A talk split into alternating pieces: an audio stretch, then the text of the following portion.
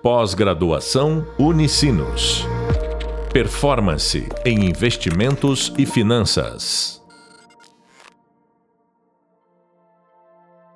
Olá, bem-vindos ao podcast da disciplina Finanças Sustentáveis, ESG e Finanças Sustentáveis a serviço da empresa. Sou o professor Clayton Spaniel e no podcast de hoje vamos falar sobre os desafios na implementação de práticas ESG nas empresas. Para falar sobre esse assunto, nosso convidado de hoje é Roberto Decour, ESG, CFA UK, professor do mestrado e doutorado da Unicinos, conselheiro fiscal da loja Senner, certificado em ESG pela CFA UK e conselheiro fiscal certificado pelo IBGC. Bom, ainda que extensamente atribuída a uma evolução na forma de fazer negócios e de até mesmo ser uma nova forma de enxergar o capitalismo, não podemos ignorar o fato de que há também muitas críticas em relação ao ESG. Algumas delas.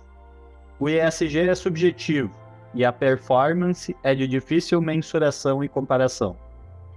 Investimento em práticas ESG sacrificam os retornos e são uma brecha para o dever fiduciário. A aplicação dos conceitos é redundante, uma vez que elas já se baseiam nas melhores práticas e com o intuito de retorno financeiro, direta ou indiretamente.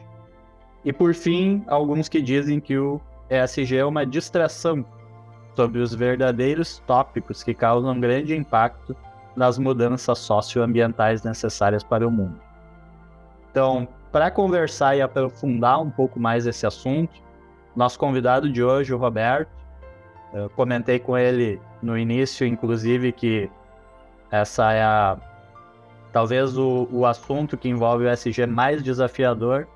E em função da vasta experiência dele no assunto, eu coloquei ele justamente aqui no podcast mais desafiador de todos, né? Então, Roberto, muito bem-vindo aí ao nosso podcast. E já vou te introduzir a minha primeira questão, né? Quais, na sua visão, são os principais desafios da implementação de práticas ESG nas empresas?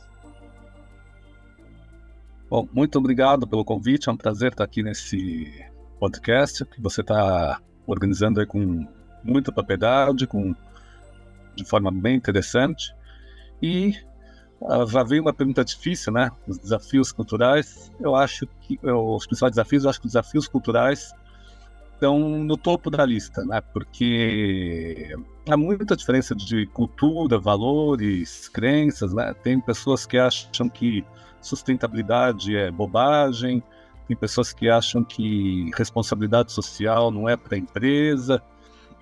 Então, a empresa tem que enfrentar essa questão cultural e, e mostrar que ela é parte desse planeta, que o planeta precisa de sustentabilidade ambiental, precisa responsabilidade social. Temos diversas pessoas com muito menos oportunidades, com dificuldades.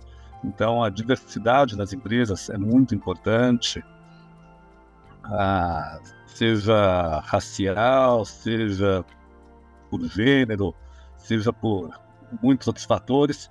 Então, primeiro grande passo que a gente tem que quebrar é essa questão cultural. E porque ninguém vai implementar uh, de fato o ESG, vai aceitar as práticas ESG genuinamente se não acreditarem nela. Então, se você tem uma resistência interna a esse processo de mudança, a empresa não consegue implementar nada. Daí fica aquelas medidas lá para inglês ver, né, para pequenas coisas, atender alguma exigência no papel. Então a gente vê o G aqui no ISD, por exemplo, que começou a ser atacado né, há mais tempo. Então, por exemplo, a bolsa já está com 20 anos de novo mercado. Agora, a gente vê um monte de empresas que estão no, no novo mercado que não tem genuinamente governança. Ela não quer ter governança. Ela tem uma governança faz de conta. Então ela vê aquele checklist de coisas que ela tem que atender e ela atende aquilo. A mesma coisa uh, acontece por exemplo, no social. Se a empresa tem que ter diversidade, às vezes ela coloca um conselheiro mulher, coloca um representante negro, transgênero, LGBT+? Agora não dá voz de verdade para essas pessoas no conselho, está lá para ocupar um posto e não para realmente fazer a diferença. E já nesse ponto de diversidade, tem diversos estudos que mostram que um conselho diverso ele é muito mais efetivo é muito mais produtivo e traz mais resultado para a empresa. Então, não é fazer caridade, não é fazer reparação histórica, não é fazer nada disso. Quando você tem pessoas dentro do conselho pensando de modo diferente, você agrega o poder a esse conselho, você agrega uma maior capacidade de entender os problemas da sociedade, de entender os desafios da empresa e trazer novas soluções.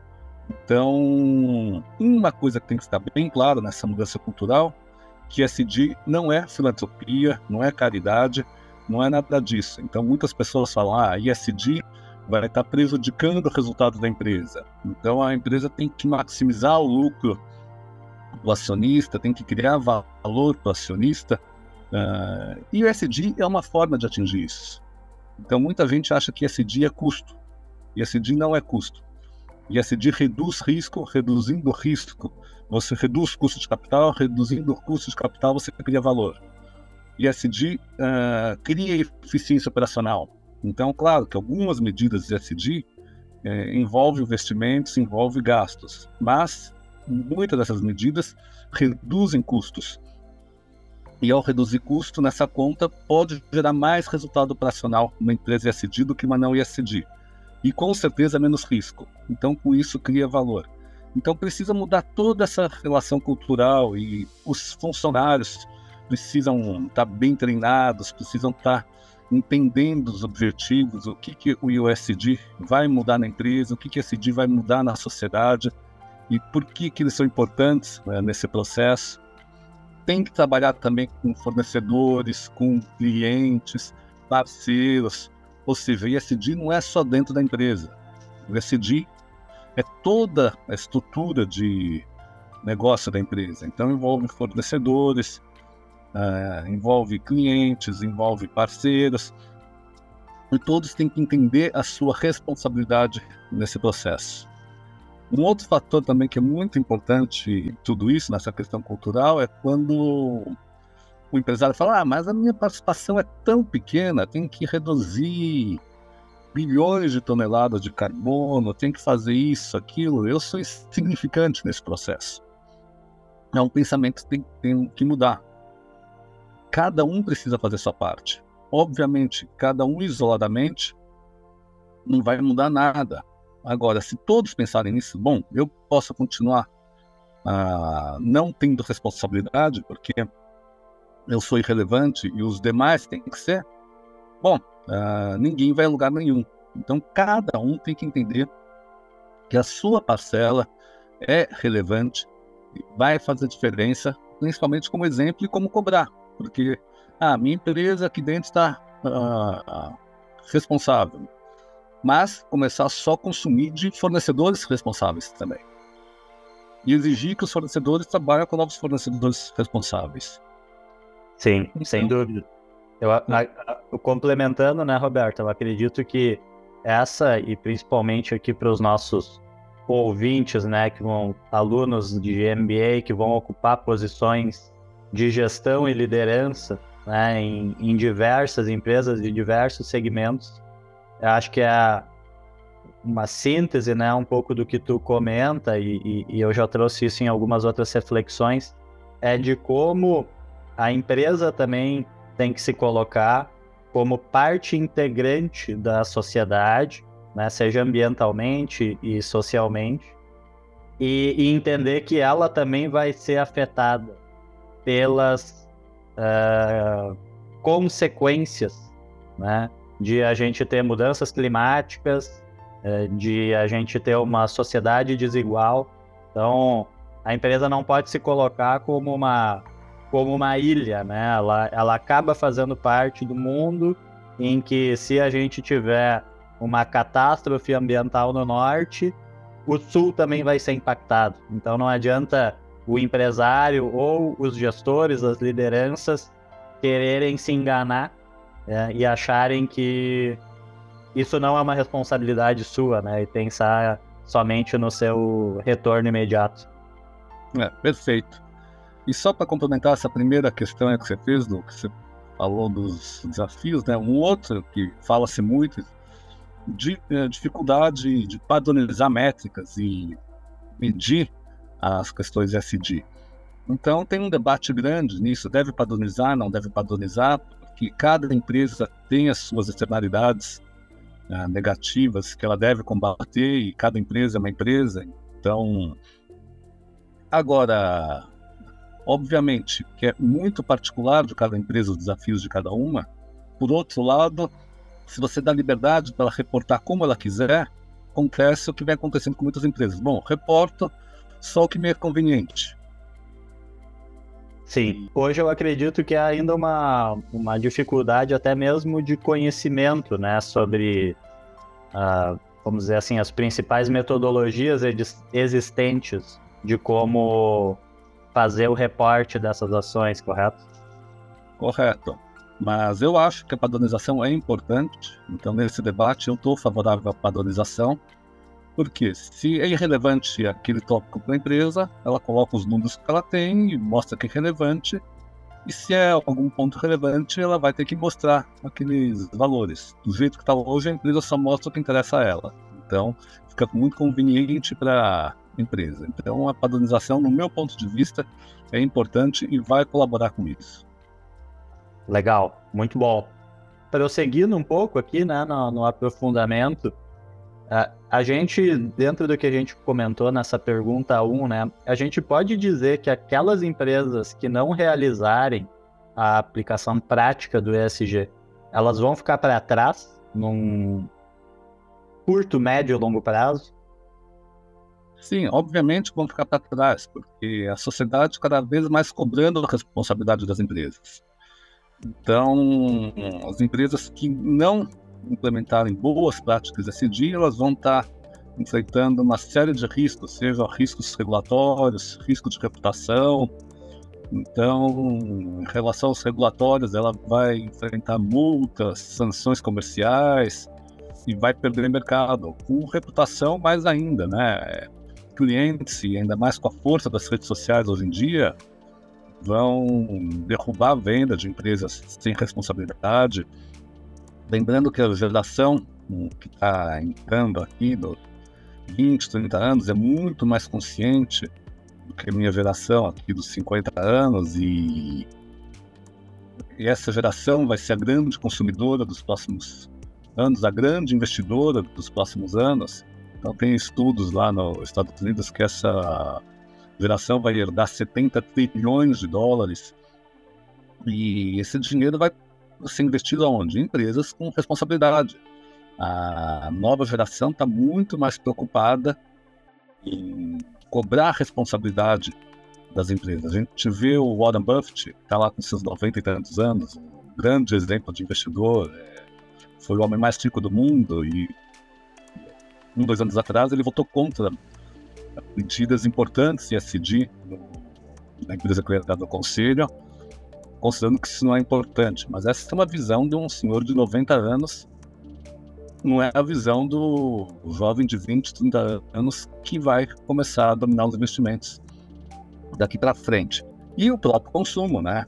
Então, vem crescendo muito o número de veganos, os que não são veganos, eles querem ah, a responsabilidade dessas empresas, e a rede social vai estar tá divulgando isso e mostrando aquelas empresas que não estão tendo responsabilidade e vai perder mercado. Então, as empresas que não tiverem boas práticas SD vão perder mercado, vão perder capacidade de financiamento e vão ter multas, sanções comerciais. E, obviamente, que se tudo isso acontece para as empresas que não têm boas práticas SD, então o mercado para aquelas que implementam práticas SD, que têm responsabilidade genuína, boas práticas, elas vão ter melhor eficiência, como eu falei já na pergunta anterior, né? Uma falácia aquilo que SD é só custos, né? É, SD melhora a eficiência, reduz custos operacionais, melhora a produtividade, e daí ela vai ter mais mercados, vai atrair clientes, vai atrair investidores, vai reduzir teu custo de capital, e com isso ela vai ter uma maior resiliência para enfrentar crises, desafios. Então, respondendo a tua questão, obviamente vão ficar para trás as empresas que não tiverem práticas SD. Sim, legal.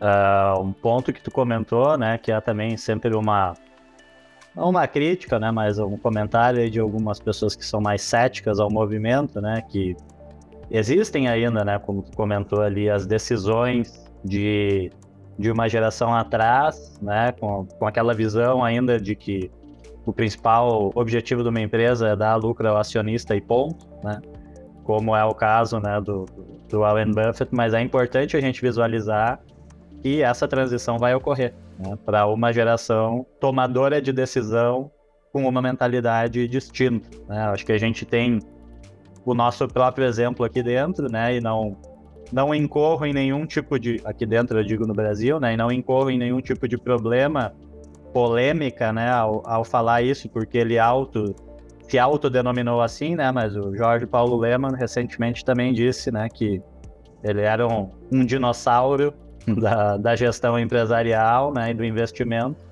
E toda essa falta de governança né, que acabou sendo pública aí com o acontecimento das lojas americanas, eu acho que vai muito ao encontro do que a gente vem conversando aqui, de que como a falta de governança, né, que é um dos principais itens aí desse movimento, ele pode ser bastante danoso e maléfico, não só né, intramuros, né, não só dentro da empresa, mas afetando toda a sociedade, cadeia de fornecedores, como acabou acontecendo, infelizmente, nesse caso das lojas americanas. Né? Então, a expectativa é que também isso, essa nova geração tomadora de decisão, de liderança e gestão, uh, modifique né, um pouco essa, essa realidade dos dinossauros que outrora ditavam um pouco as regras do, do modo como se fazia negócio. Né?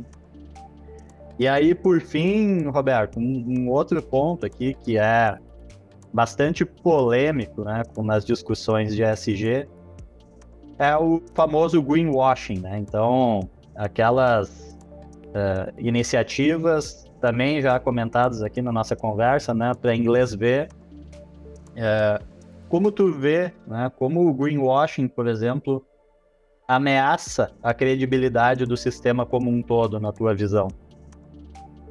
É, o greenwashing é uma questão muito grave. Então, como eu falei antes, né, o, a falta de métricas, falta de padrão acaba deixando a empresa divulgar o que ela quer e muitas vezes é, não é uma mentira, mas são pontos irrelevantes. Então, pega uma empresa que tratamento de água não é uma esterilidade negativa relevante para ela e ela fala, ah, 100% da minha água é tratada. Bom, e daí? Então, o greenwashing é isso, você maquiar dados, não necessariamente mentir. Claro que tem aquele caso mais grave que mente na cara dura mesmo, né? Então, tem empresas que mentem na cara dura, mas vamos para aqueles casos que ela dá a informação que é mais conveniente. E quando o consumidor, o investidor vê esses casos, ele acaba se desanimando, né? Pô, ah, eu estava acreditando naquela empresa porque ela anunciou que fazia isso, que fazia aquilo e descobri que é tudo uma maquiagem, mascarado, é irrelevante. Então acaba prejudicando todo o mercado como um todo ou acaba gerando uma concorrência injusta, né? Porque você coloca no mesmo saco, muitas vezes, duas empresas totalmente diferentes. Então, por exemplo, proteína animal. Então, uma questão que eu prezo muito é o respeito ao bem-estar do animal. Pegar um frango que ficou 40 dias numa caixa escura, que acende a luz para ele se alimentar, apaga a luz, é obviamente que vai ser muito mais barato do que um frango que é criado livre. Então, Sim. se você deixa um frango criado livre, vivendo, sei lá, 80 dias, crescendo sem um monte de hormônio, com aquele que viveu 40 dias. Até porque consumiu o dobro de milho, né? Se calcula o preço do frango por milho que ele come, basicamente. Agora, se aquilo lá mais caro e você não sabe qual é um, qual é outro, bom, tá uma concorrência desleal. Um tá mais caro que o outro, você acha que os dois tratou bem o frango, enquanto não tratou. Então, obviamente, e o greenwashing ele acaba gerando uma concorrência uh, desleal, tornando o mercado mais complicado e, pior de tudo, pode criar uma falsa imagem de sustentabilidade, dando ilusão para todos que o problema está resolvido, está endereçado, e daqui a pouco a gente chega lá em 2030, 2050 e nada mudou. Até porque muitas vezes as metas são de longo prazo, não coloca nenhuma meta intermediária de curto prazo e não se sabe o que realmente está fazendo, né? É muito fácil se comprometer um CEO de hoje com metas para daqui a 20, 30 anos, que quem vai ter que prestar conta não é ele. Então, Exatamente. o greenwashing é muito, muito maléfico. Ele prejudica completamente toda essa cadeia de responsabilidade, de mudança de paradigmas e tem que ser combatido. E quando eu falei lá atrás que eu acho que a padronização das métricas é importante, um dos motivos é esse. Quando você tem tudo padronizado reportando, bom, fica mais fácil de identificar o greenwashing. E o greenwashing tem que ser muito severamente punido, tanto pelo investidor como pelos consumidores, para que não volte a acontecer. Sim. É, todo esse movimento é muito importante para criar uma, uma simetria de informações ao consumidor, né? Para que ele realmente tenha as informações corretas e, e com a plena capacidade de entendimento para tomar a decisão dele. Então, muito obrigado, Roberto, pela tua participação. Você acabou de ouvir o podcast Estudo de Caso com o professor Clayton Spaniel e o convidado Roberto Decour. Nesse podcast discutimos os desafios na implementação de práticas ESG nas empresas e trouxemos importantes reflexões sobre o futuro desse mercado na economia. Até breve e bons estudos. Pós-graduação Unicinos. Performance em investimentos e finanças.